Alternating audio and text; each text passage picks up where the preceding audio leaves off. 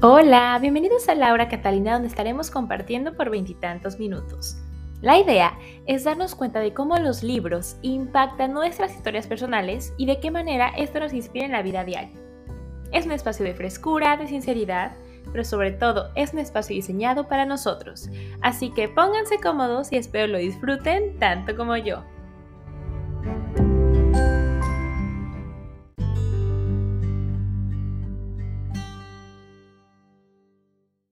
Hola, ¿qué tal amigos? Bienvenidos a Laura Catalina. Espero se encuentren muy bien. Yo muy contenta grabando nuevamente con un invitado que lo tuvimos en la temporada de las películas y series y estoy súper emocionada porque pues ahora está en la temporada de libros y yo sé que los libros le gustan mucho. Nos conocimos, nos conocimos porque fue un cliente de nuestra, de, lugar de trabajo y luego trabajó ahí, ahora trabaja para la empresa hermana, pero seguimos juntos y también somos muy amigos con él y otro amigo mexicano. Nos juntamos a filosofar de la vida. Estoy muy contenta de que estés ahí aquí, mi querido Daniel Ramírez. ¿Cómo estás? Muy bien, muy contento de volver a estar aquí. Eh, padrísimo, la verdad es que me encanta el podcast, me, me encanta todo lo que se dice y se hace ahí. Este, pues emocionado otra vez de estar aquí. Sí, y, oigan amigos, esta es la primera vez que alguien va a hablar de un libro que la misma persona ha escrito. Tú escribiste un libro eh, y estoy muy contenta porque nos lo trajo de regalo a Julio y a mí. Eh, entonces, platícanos un poquito, Dani, eh, el libro azul, cuéntanos. El libro azul es una novela que yo pensé hace mucho tiempo escribir, desde, yo creo que desde que tenía 15 o 16 años estaba emocionado por escribir una novela pero la empecé a materializar eh, ya mucho tiempo después y comencé a escribirlo, borradores tras borradores en los raptos libres, cuando íbamos de compras a Estados Unidos y yo no tenía nada que hacer porque no me gustan las compras, me ponía ahí en el celular a escribir y escribir y a pensar. Entonces empecé a juntar todo, todo, todo, todo, todo. Y ahora sí empecé a investigar qué se tiene que hacer para escribir una novela.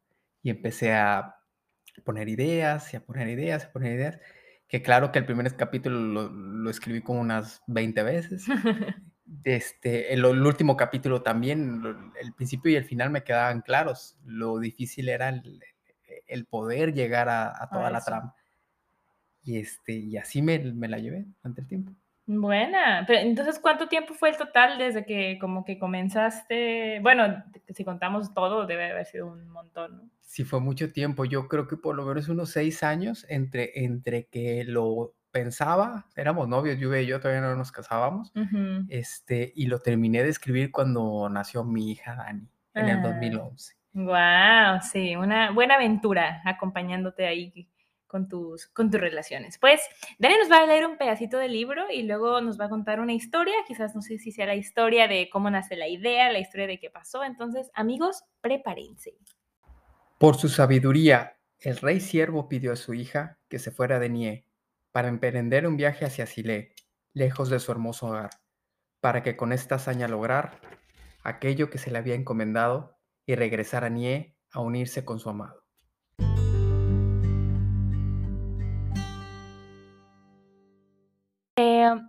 Pequeña la lectura, amigos. ¿Por qué? Para que lo compren. Al final vamos a decir dónde pueden comprarlo. Este, pero bueno, cuéntanos un poquito, Dani, cómo, ¿qué nos vas a contar relacionado con el libro? El libro es una idea en la que mediante el recurso literario de la novela trato de explicar mi manera de pensar. Y eso es mm. algo complicado porque la verdad es que luego uno se hace bolas con todo lo que piensa uno eh, pero es una visión de mi persona hacia la sociedad en la que vivo.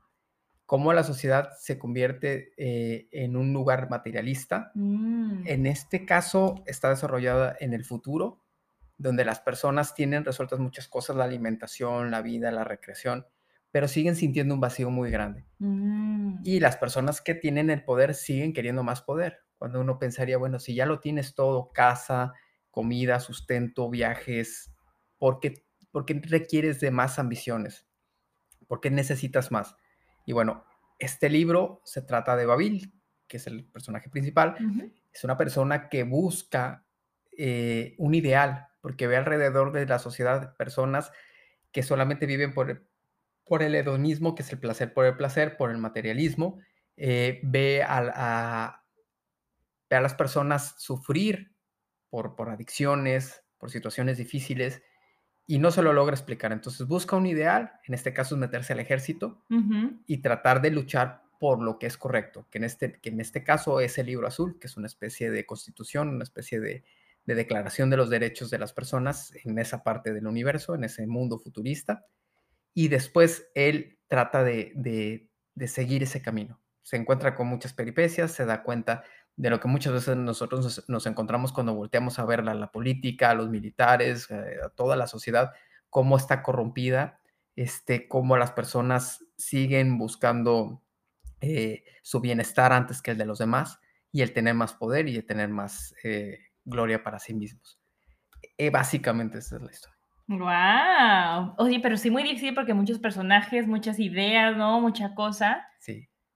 Sí, sí es complicado porque porque a final de cuentas uno, uno tiene que crear un universo, eh, darle una personalidad única a cada uno de los personajes que se presentan ahí y tratar de ser congruente con la historia. Si tú dices que uno es uno, tiene que aplicar en toda la novela. Si tú dices que uno es 20, ok, puede pasar así, puede, puede romper algunas reglas de la lógica, pero tienes que ser congruente, consistente en toda la novela. Claro, porque estás creando como personajes y tienes que ver que tenga la misma personalidad durante, o que puede evolucionar como evolucionamos todos, pero de una manera como congruente, ¿no? A la historia, o depende si pasa mucho tiempo, depende de eso. Claro, claro.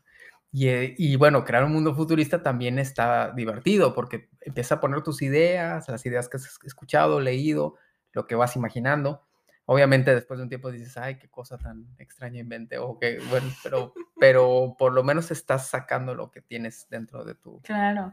Y cuando comenzaste, o sea, que dijiste, ay, como que quiero hacer una novela, tú dijiste, quiero hablar sobre esto, sobre cómo es la, o eso fue, fue viniendo después, como quiero hablar de la manera en la que veo el mundo y... No me acuerdo en qué momento, en qué momento llegué a esa conclusión, pero me parece que después, después de escribir, al principio, al principio me quedaba claro el escenario, las personas que quería que aparecieran y el final. Pero en algún momento de la historia, cuando, cuando escribí, llegué a esa conclusión que tú estás diciendo, es decir, bueno, es que estoy describiendo lo que yo pienso como veo el mundo. Y, no, y, estoy creando un mundo basado en, mi poca experiencia o, en la experiencia de vida que he tenido y cómo quisiera que fueran las cosas, en ideales, en anhelos y demás en las, las, historias de amor que hay aquí también están, están relacionadas con mi forma de ver cómo debería ser una historia de amor. Ya, qué lindo. Una persona una vez me dijo, bueno, eh, el primer libro que escribes es de tu vida. Mm, y tú, oh. después dije, bueno, sí, cierto. Eh, un poquito escondido, un poquito disimulado, pero al final de cuentas es, tratas de meter todo eso ahí. Qué lindo, no, qué interesante. Y yo creo que hay muchas personas que nos puede gustar escribir, pero esta decisión de decir voy a hacer un libro y luego todo el proceso, ¿no? Porque creo que puede ser que mucha gente escriba cosas aisladas y diga, ah, o alguien le puede decir, oye, eres bueno escribiendo, lo que sea, pero ¿en qué momento te entra a ti la idea de decir, o sea, lo quiero publicar, quiero que se haga? Empecé a investigar ya cuando llevaba yo creo que unas 50 páginas este, de la novela empecé, me dijo, bueno, ¿y cuando la acabe qué voy a hacer?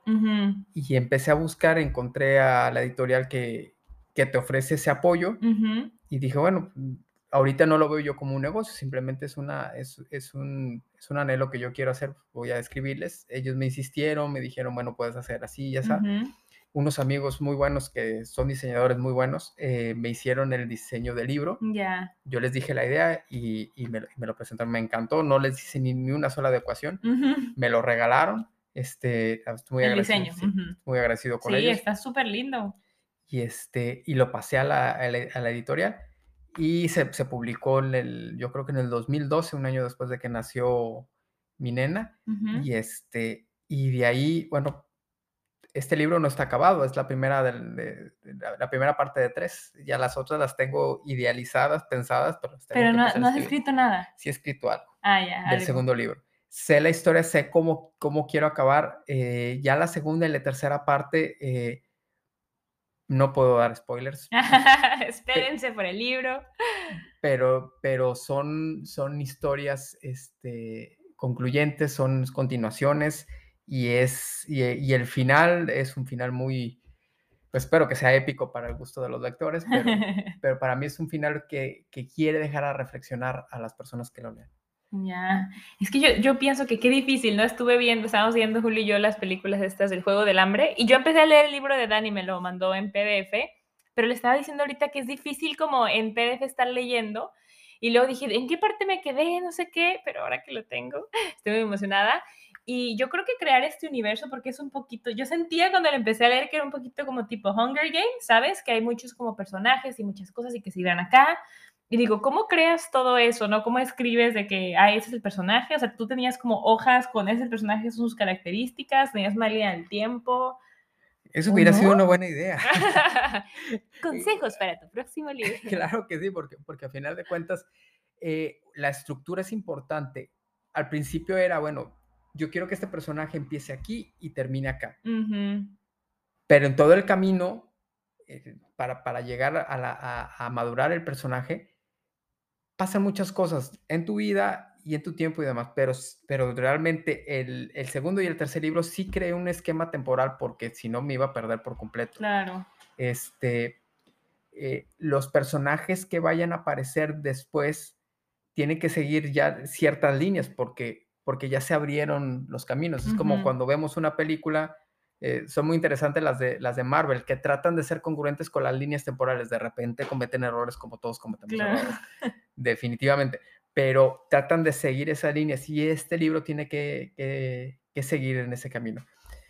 Tengo los nombres de los otros dos libros que, voy a presentar, tengo la historia pensada, pero de eso escribirla uno se tiene que tomar su tiempo para hacer. Claro, y tú, y eso, eso no sé dónde conseguirlo, ¿dónde conseguimos el tiempo? Sí, sí, sí, lleva su tiempecito. Oye, ¿y dónde te inspirabas tú más? Bueno, dices que cuando tenías tiempo libre, pero siento que todos somos como más de la mañana o de la noche o de cómo te consideras más productivo. Yo, yo creo que el momento más productivo es a partir de las 12 del día cuando termino de despertar.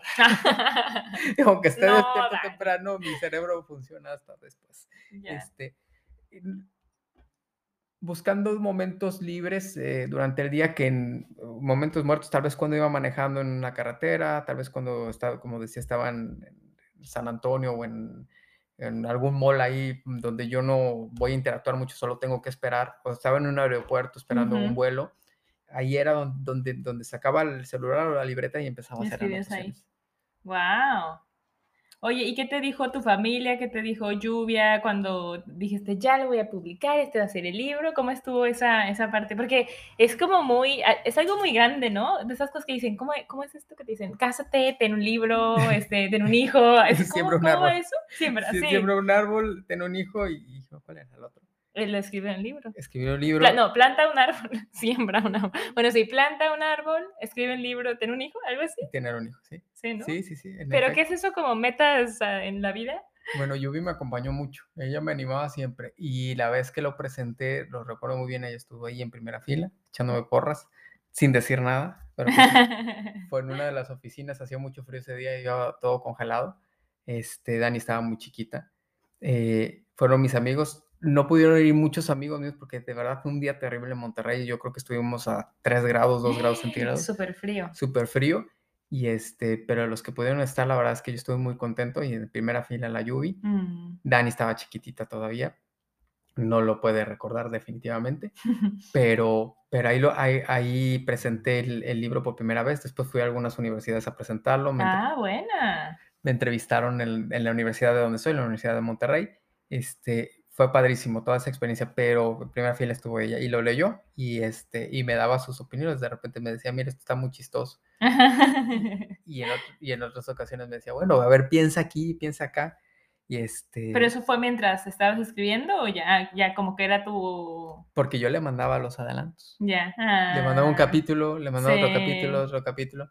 Ya después que platicamos con otra persona que me apoyó mucho fue mi hermana pero al principio cuando llegué le dije, oye, le digo mi hija, oye, mi hija, escribí un libro. Y este, y me dijo, ay, seguramente es como El Señor de los Anillos. Y ahí me acuerdo muy bien que ella le dijo, no, no es como El Señor de los Anillos, porque todo el mundo ah. sabe que a mí me gusta mucho sí, sí, sí. de los Anillos. Y yo me dijo, no, no tiene nada que ver, es una novela muy distinta. Este, y ya después lo, lo, leímos ahí con mi familia. De mis hermanos, eh, varios lo han leído, tengo muchos hermanos. no todos, no todos. no, todos, este, me han insistido que, que, que, le siga la historia, porque no está, No, cuando, sí, cuando sí, sí. terminas de leerla sabes que no, es, que no está concluida, está en proceso. Y hay hitos muy importantes, pero no se acaba aquí. Y bueno, yo creo que es la meta para lo- los próximos años escribir el segundo libro. Este libro se llama El libro azul. El siguiente libro tiene un nombre muy feo, pero es el que tiene que tener. Se llama La escoria de la creación. ¡Hala! Sí, está muy denso. Y el último libro se va a llamar La última frontera. Órale. Después de leer este, el, el primer libro, uno puede imaginar por qué el segundo se llama así. Ujú. Y ese va en el tiempo como al principio. El, el libro azul es el primero de- de- de- cronológicamente. El segundo es el, el- la escoria de la creación, que continúa en donde se queda el Ah, ok, libro azul. ok. No es como el... pri- Sí, pues, no, me sonó como que era el primero de todos los tiempos. Ah, Porque habla de la creación, pero, Ajá. pero no. Este, como adelanto, al final de cuentas, aquí hay, hay, hay, o sea, se refiere no tanto al- a, la, a lo que existe en el universo, sino lo que tenemos nosotros como seres humanos en los corazones cuando somos mal, malvados, cuando somos egoístas. Y la última frontera, bueno, ya es muy, ese libro, creo que la conclusión de ese libro, o la historia de ese libro es muy filosófica. Ujú. Ahí- ahí Y espero- tú, espero- "Sí, espero que la gente me siga, dices. Y espero poderlo aterrizar, porque lo importante es ha- hacerlo entretenido, Sí, no, lo que revuel- es- no revuelto. No revuelto. Lo que es muy lindo es como que esto que dices, ¿no? Que tú puedas compartir un pensamiento que tengas de manera de novela como para que se te quede en la cabeza. Y algo que disfrutamos mucho hacer con Dani, Julio y otro amigo que se llama Martín, que te mandamos un abrazo, Martín. Sí, Martín, Eh, totalmente. sí, es que nos podemos hablar, bueno, sobre todo Martín y Daniel, que son súper así, que les encanta leer y se ponen a, hacer- a discutir cosas porque tienen puntos de vista muy diferentes, pero son súper respetuosos. Yo creo que nunca he conocido a, a gente que hable de temas completamente opuestos, pero con mucho respeto que tú digas, ah, ese punto tienes, tienes razón, o también Martín, ah, en ese punto tienes razón, y es súper interesante. O sea, Julio y yo los invitamos nomás para estarlos viendo y aprender. Como, oye, pueden hablar del calentamiento global y ¡pum! empezamos a aprender un montón. Entonces, sí, yo les aseguro que algo van a aprender y tienes una manera de explicar las cosas como súper buena, como, sí, sí, sí, como que nos aterriza a, a la realidad, ¿no? Muchas gracias. No, sí, es- espero. Estos lockdowns nos han impedido vernos eh, más seguido, pero Sí. pronto vamos a ver a, al buen Martín junto con Lau, junto con Julio, junto con Lluvia, para poder echarnos unas platicaditas padrísimas y, este, y otras filosofadas. Sí, entonces, no, de verdad, muchas felicidades. Yo creo que es, es muy chido, ¿no? Decir, ah, mi libro y además que te guste la historia y que sea algo que todavía puede continuar. Y, y yo creo que lo más difícil es hacerse el tiempo porque Sí. Tienes que tener una disciplina, o sea, es como, sí, Sí. no puedes decir, ah, pues en el tiempo libre porque si no, no puedes avanzar a ningún lado. Yo en un capítulo próximo, yo había escrito un libro, pero no lo publiqué, Qué solo lo tengo padre, ahí. Y padre. también voy a hablar de ese proceso, eh, pero ah, o sea, cuando empecé a leer el tuyo y lo que yo he hecho son súper diferentes, pero es muy cool cómo alguien, o sea, cómo se puede escribir cosas tan diferentes, ¿no? Qué padre. Entonces, lo quiero leer. Ya Ah. lo quiero leer. Sí, pero ahorita, pero estoy motivada. Yo siempre, yo siempre me motivo con estos podcasts de los invitados. Pero no, entonces, no es eh, tan difícil. Sí, como que uno que piensa que es súper difícil, ¿no? Pero Lo más difícil es escribirlo ya, ya se lo escribiste, hágala. y, y pulirlo, por- por- porque Sí, eh, lo- hay que mandarlo con correctores de estilo. eh. Uno se, se tiene la ceguera de taller, después dice, ay, ¿por qué escribí aquí? Ay, esto está O, confuso. o etcétera, espa- el español es difícil, ¿no? Sí. O sea, a lo mejor uno puede estar escribiendo como en, no sé, pasado compuesto, alguna cosa así difícil y luego otro verbo lo pusiste en otro tiempo, o sea, Sí, sí te puede revolver. De hecho, esta edición, la que, les- Ujú. la, la que tenemos aquí impresa, ya tiene una, una segunda y una tercera edición, Ujú. donde yo lo mandé con dos correctores de estilo. No es que no te van a cambiar la historia, pero sí te van a decir, oye, mira, a ver, aquí, ¿por qué ¿qué dijiste? querías decir? ¿Qué pasó? A ver, dime aquí, Sí. dime acá. Y este, es un buen ejercicio. Yo creo que cronológicamente lo hice mal porque lo mandé a publicar antes de hacer la segunda o la tercera Ah, corrección. Entonces, bueno, no importa, eso se puede corregir. Al final de cuentas se Sí. puede volver a hacer una segunda edi- edición, pero qué padre. Sí, Sí. pero lo importante es el, el contenido y como la historia en general, ¿no? Claro. ¿Y hay alguna historia en el libro que haya sido como, o sea, obviamente todo es como tu manera de ver el mundo, pero como personal, como, uy, esta es una historia de mí cuando tenía tantos años? o este personaje lo basé en tal persona, o este personaje está basado en mí, o es alguien que me gustaría ser. Hay, hay varias cosas relacionadas con la vida eh, o, con la experiencia que yo he tenido durante la vida. Eh, pudiera yo platicarles de, de, del hecho de ver al ejército. El ejército está metido aquí en el libro. Yo no estuve en el ejército, ni siquiera hice mi servicio militar, cosa que está pésimo. Este, pero tiene mucho que ver con mi manera de ver las estructuras sociales. Mm. Tanto eh, la milicia, los políticos, la iglesia, todo, es eh, decir, oye, hay una institución que trata de hacer A, B y C cosas este, de manera correcta, es lo que le vende a la gente, pero en el fondo a veces las intenciones de las personas que participan dentro no son las mejores. Mm. Y no es que eso no quiere decir que el país no sirva, que la milicia no sirva o que la iglesia no sirva, sino que se puede corregir. Ya. Y, que, y, que se, y que se tiene que corregir porque las personas que siguen esos caminos, que siguen los caminos vocacionales, el médico, la, persona altruista, el religioso, el político, eh, puede ser uno muy bueno, pero puede ser uno muy malo. Y cuando es muy malo, hace mucho daño. Claro. Sí, porque las estructuras en sí son, son perfectas, ¿no? El problema es que las personas dentro de las estructuras no son las mejores o tienen otras intenciones. Exactamente. todo se puede mejorar, todo puede evolucionar, todo se puede corregir, pero al final de cuentas es muy importante revisar cuáles son las verdaderas intenciones de las personas. Y eso es lo que trata de, de, ver el libro. Y sí está relacionado con mi experiencia, mi experiencia dentro de las instituciones, mi experiencia dentro de mi vocación, de mi profesión. Ay, qué emoción. Amigos, por favor. Este, bueno, vamos a leer ahora algo relacionado a esto y volveremos para despedirnos. Yo sé quién eres tú. Cora sonrió y le contestó. ¿Sí? ¿Quién soy? La niña le contestó. Tú eres una princesa. Cora sonrió, pero también se le salieron varias lágrimas al ver la inocencia de la niña y por la ternura que le causó le preguntó. ¿Cómo te llamas, chiquita? a lo que la niña le contestó, me llamo Ainara. Cora continuó, eres muy hermosa Ainara, tienes un cabello rojo muy bonito, ojalá te pueda ver pronto. Yo me llamo Cora y no soy una princesa. La niña se le quedó viendo unos segundos a Cora y confiadamente le dijo, sí, sí lo eres. Adiós. Cora, Cora se despidió. Adiós, hermosa. ¿Hay algún motivo de, por, por, lo que la otra chica se puso sentimental? Entonces, explícanos un poquito este diálogo, Daniel. Estas dos son, son las protagonistas, son, son de las protagonistas de la historia. Son dos mujeres muy importantes dentro de la historia de, de Babil, que es, el, que es el personaje principal. Ellas dos se conocieron de una manera muy peculiar. Eh, la inocencia de Ainara y, y la belleza y sabiduría de Cora eh, chocaron en una situación donde, donde estaba comprometida un poquito la dignidad de Cora. Ella mm. era una princesa, es una princesa dentro de un mundo futurista. Ella tenía toda la dignidad, el honor y todo. Eh, fue maltratada en, esa, en ese pasaje, no de una manera física, pero sino de una manera verbal por personas que suelen hacer bullying. Mm. Eh, y la niña, con su cariño y con su inocencia, le hizo ver la, vida de manera distinta. Por eso la quiso, después se convirtió en su mejor amiga mm. y la quiso hasta los últimos momentos.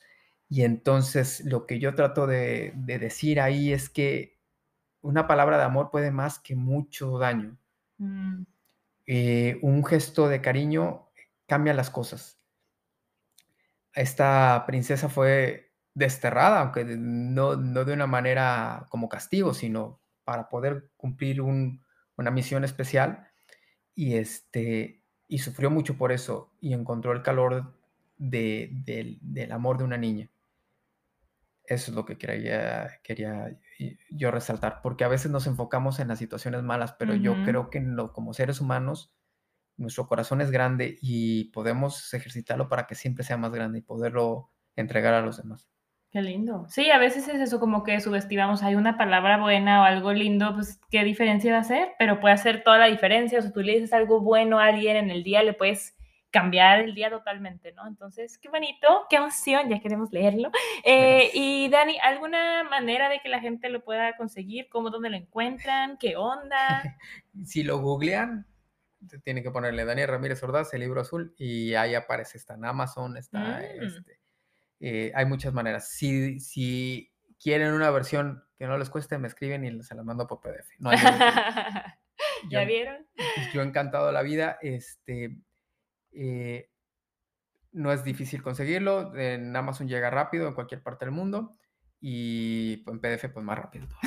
en PDF en un clic. No, chicos, este, los invitamos, los invito a que, a que sí, a que lo puedan comprar, porque nada como tener el libro así, que lo puedas oler, qué rico los libros. Entonces, bueno, Dani, muchas gracias por compartir eh, tu libro, que pues es una parte de ti muy importante, porque es la manera de cómo ves la vida. Gracias por venir a Laura Catalina nuevamente. Muchas gracias, Laura. Y pues nada, nos escucharemos en otra edición de Laura Catalina. Muchas gracias. Y a nuestras invitadas que están en silencio aquí. Muchas gracias por venir. muchas gracias por venir. A la Yubi y a Dani. Y Dani, muchas gracias otra vez. Muchas gracias, Laura. Contentísimo de estar aquí otra vez. Muchas gracias. Hasta luego.